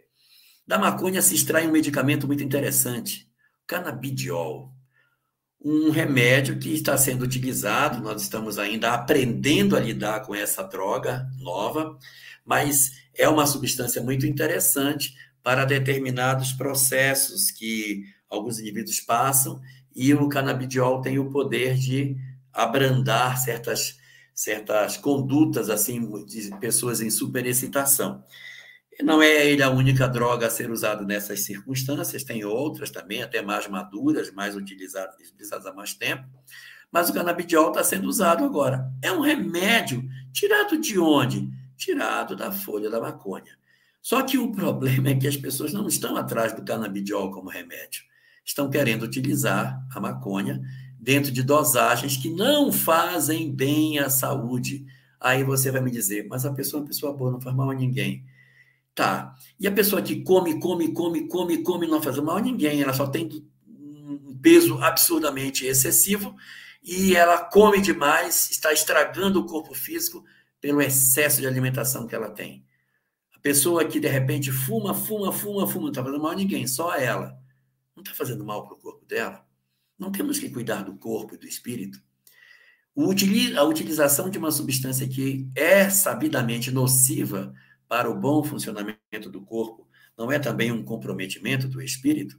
Então a gente tem que perceber que ela é uma planta, uma planta natural como todas as demais substâncias sobre a Terra. Tudo é natural, porque tudo foi feito pelas mãos do Criador.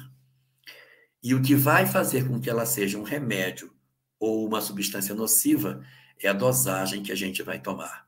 Ela, como o canabidiol, meu Deus, será excelente para o tratamento de muitas enfermidades. Mas ela usada como sendo a porta de entrada para o mundo das drogas, porque aqueles que experimentam crack é, e várias outras drogas que eu não vou citar para não divulgar, cocaína e etc e tal, essas drogas, todo mundo começou pela, pela maconha. A maconha é o grande portal. O álcool, maconha, depois o mundo das drogas de maneira mais efetiva. Então, o que a gente puder fazer para que a gente não tenha contato com isso é um tanto melhor para as nossas vidas e para gerar uma sociedade melhor. E se você tem dúvida, você pergunte a si mesmo: você imagina Jesus fazendo uso de maconha para poder fazer as suas pregações? Então, Jesus é o nosso modelo e guia. Aquilo que não é razoável que ele faça, não é bom que a gente faça também. Muito bem, Jorge. Deixa eu te falar que tem uma pessoa que passou aqui para fazer um convite para a gente. Deixa eu pôr ela aqui, peraí. Olá, estamos aqui para te fazer um convite irresistível, mas você tem que aceitar logo, porque as vagas estão se esgotando. É para o sétimo Congresso Espírita de Uberlândia, o CEL, promovido pela Web Rádio Fraternidade. Vai acontecer 26 27 e 28 de janeiro de 2024, no Centro de Convenções de Uberlândia. Eu, Eulália Bueno e dezenas de amigos estaremos lá para refletirmos juntos sobre o convite que Jesus fez a Simão Pedro e a cada um de nós. Tu me amas? Senhor, tu sabes que eu te amo. Então apacenta as minhas ovelhas. Estamos esperando você lá para um abraço com Jesus. Gente. É. Rapaz, minha irmã Eulália Bueno. É, você vai encontrar com ela daqui uns dias, né? Depois da manhã. É, isso mesmo. Depois nós vamos anunciar o que, que você vai fazer. A Divina traz para a gente a próxima pergunta, Divina. A próxima pergunta. Jorge, por favor, me responda. Meu pai matou a minha mãe com cinco tiros em 1997. Será que ela já se recuperou? Ela era um ser maravilhoso. Gratidão. Eu queria acrescentar que ela depois mandou uma mensagem, Jorge, dizendo que o pai dela, acho que 10 anos depois, desencarnou também. Bom, é, a melhor resposta para essa questão não é o tempo de desencarnação, mas é a qualidade do tipo de pessoa que desencarna. Então, assim, Olha, meu, meu pai desencarnou tem cinco anos. Será que ele está bem? Tem dez anos. Será que ele está melhor? Será que, tá, será que ele está bem? O, o, o tempo de desencarnação não é a, a questão mais importante para definir sobre é, a condição espiritual de alguém é, após a morte. Não. Mas o que vai determinar, conforme a questão 982 de O Livro dos Espíritos, é a prática do bem. Então, se uma pessoa desencarnou, tem um mês, tem dois meses, tem seis meses, mas é uma pessoa incrível, uma pessoa maravilhosa. Então, o que, que se espera de alguém que seja uma pessoa boa, independente de ter um desencarne violento ou não? É que a pessoa esteja bem. Se o indivíduo desencarna através de um crime, de um assassinato, existe a possibilidade, sim, que essa pessoa fique com ódio do seu assassino, persiga essa pessoa e queira destruí-lo, aumentando o tempo de perturbação dele no mundo espiritual. Então, pela, pela, pelo fato de ser uma morte violenta, existe essa possibilidade. Mas como você diz que sua mãe era uma pessoa incrível, presume-se por aí que a chance dela ter perturbado tentado se vingar, ter guardado ódio, não seja razoável. Então, ela transita da, da, da vida física para a vida espiritual sem grandes traumas. Então, o que, é que se espera? Que ela esteja razoavelmente bem um pouco tempo após a desencarnação. Isso, pelo menos, é o que se deve esperar em circunstâncias desse tipo.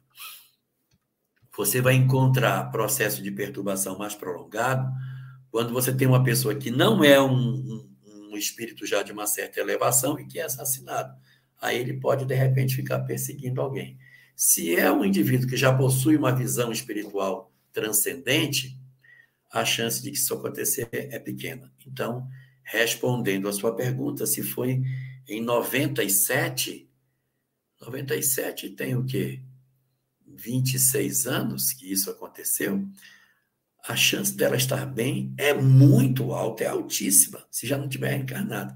A chance é muito alta, por quê? Porque é um tempo muito bom para um espírito que não tinha graves dificuldades se readaptar no mundo espiritual. E uma coisa importante: gênero de morte, se foi violenta ou não, não determina a condição do espírito no mundo espiritual. É fator, mas é um fator fraco, porque Gandhi morreu de forma violenta, Martin Luther King morreu de morte violenta, Isaac Rabin morreu de morte violenta, e Jesus de Nazaré também desencarnou de morte violenta. Muito bem, Jorge Alahá, ouvintes. Eu queria também convidar você, porque a gente sempre falou aqui de, das, das edições anteriores do programa, né? Como pesquisar, e aí a nossa equipe aqui de bastidores produziu isso aqui. O programa Pinga Fogo da Web Rádio Fraternidade possui uma plataforma para que você possa encontrar facilmente todas as perguntas já feitas e as respostas a elas apresentadas nos episódios. Aqui você encontra todas as perguntas divididas por episódio. Quando quiser saber a resposta de uma pergunta, clique no link à esquerda desta pergunta o qual indica o tempo em que a resposta foi dada no vídeo. E você será direcionado para o episódio no YouTube no momento exato em que a pergunta foi feita. Caso queira buscar por algum tema, palavra ou pergunta específica na plataforma, pressione o atalho do teclado Ctrl mais F. Ou, caso você utilize Mac, use o atalho Command mais F uma janela de busca aparecerá e você poderá buscar o que quiser. Nesse exemplo, buscaremos o termo mulher. Ao lado da caixa de pesquisa aparecerá a quantidade de vezes que esse termo apareceu ao longo dos programas. Por meio destas setas, é possível navegar por todas as aparições desse termo, de forma a encontrar as perguntas relacionadas com o tema. Uma vez encontrada a pergunta desejada, basta clicar no link para ser direcionado para o episódio. Obrigada por ficar conosco até aqui. Web Rádio Fraternidade, a emissora do bem na internet.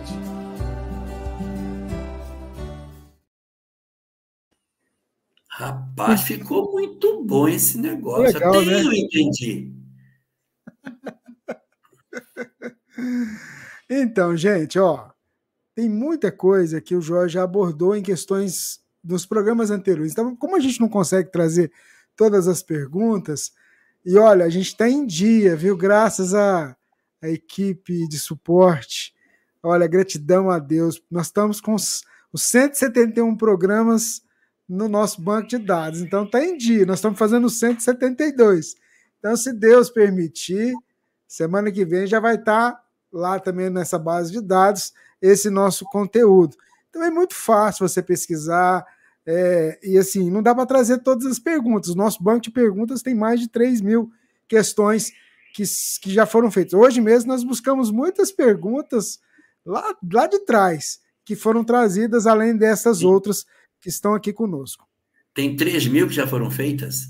Não, tem 3 mil que não foram feitas. Ah, que não foram feitas, tá? Que não foram feitas não foram feitas.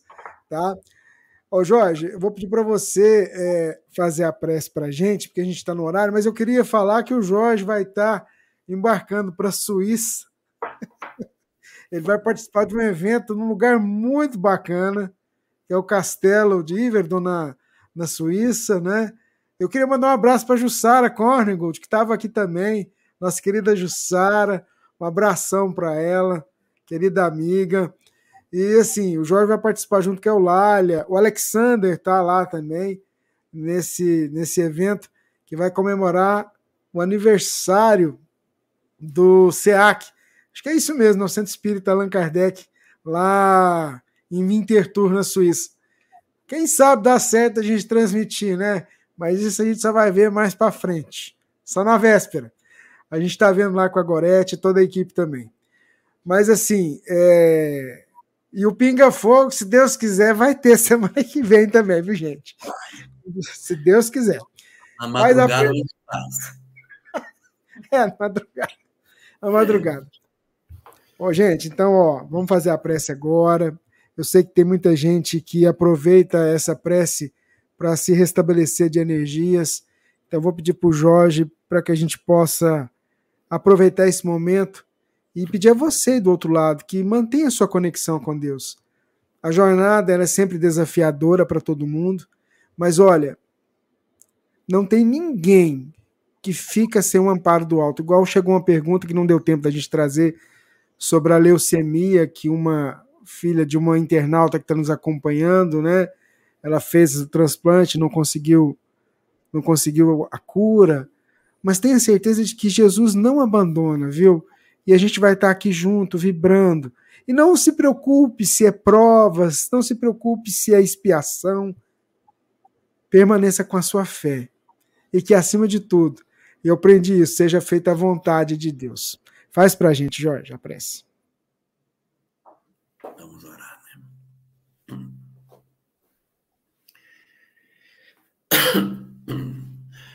Vamos orar.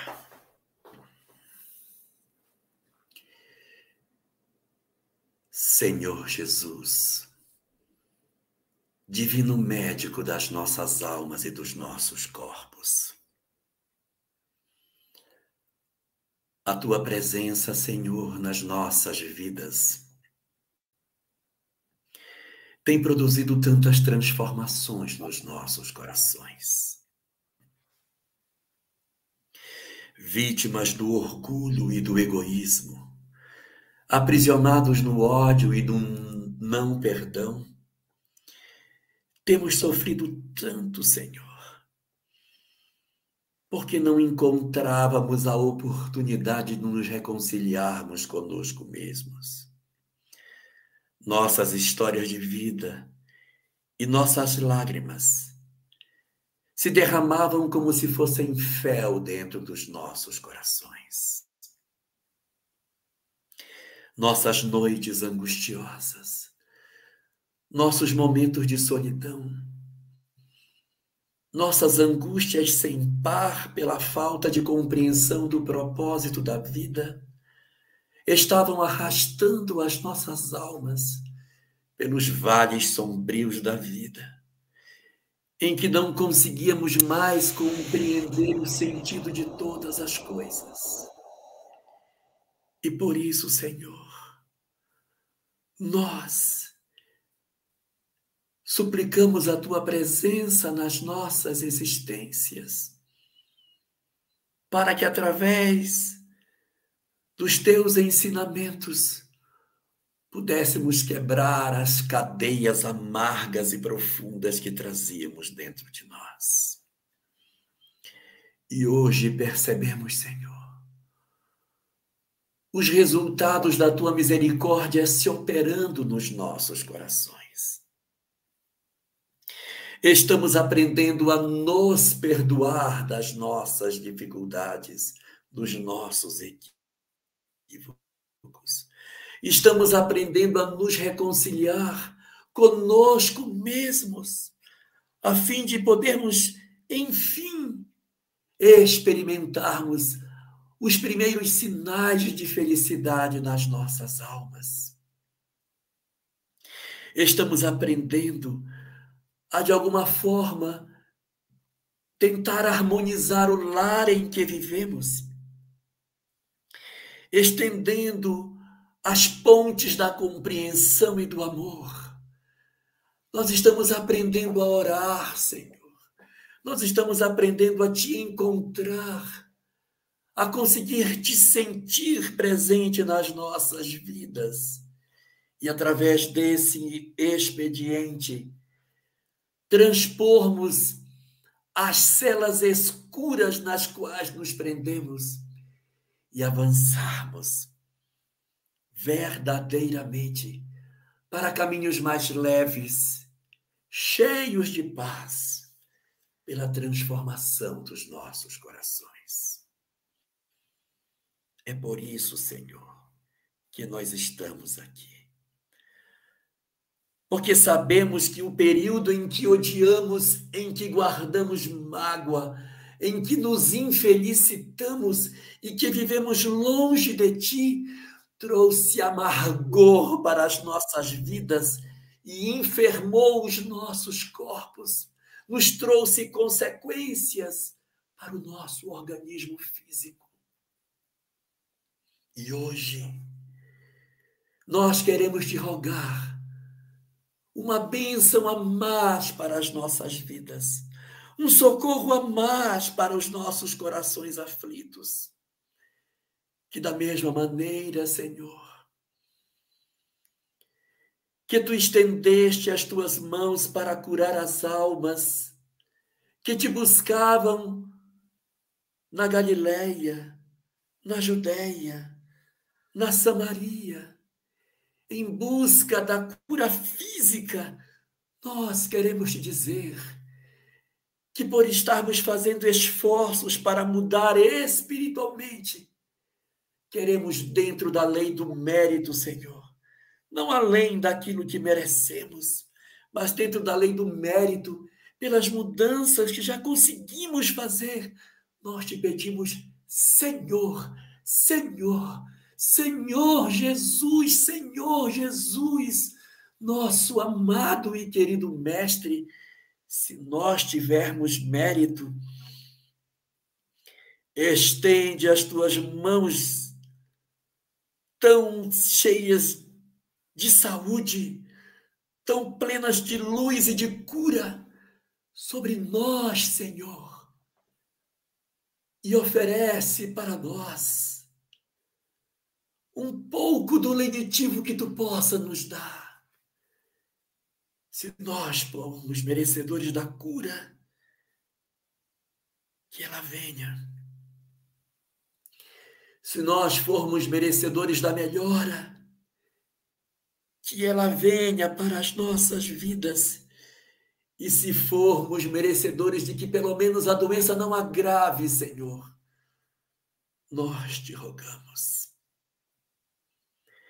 Estende sobre os nossos corpos os teus fluidos de saúde, revigorando os nossos órgãos cicatrizando as nossas feridas, trazendo força, restauro para as nossas células cansadas, oportunizando que nós possamos ter um hausto de saúde, que as nossas emoções mais profundas visitem os nossos corpos, regenerando os tecidos, transformando as nossas células oferecendo o reequilíbrio químico do nosso corpo, restaurando os nossos neurotransmissores, cicatrizando, Senhor, as úlceras que trazemos dentro das nossas almas.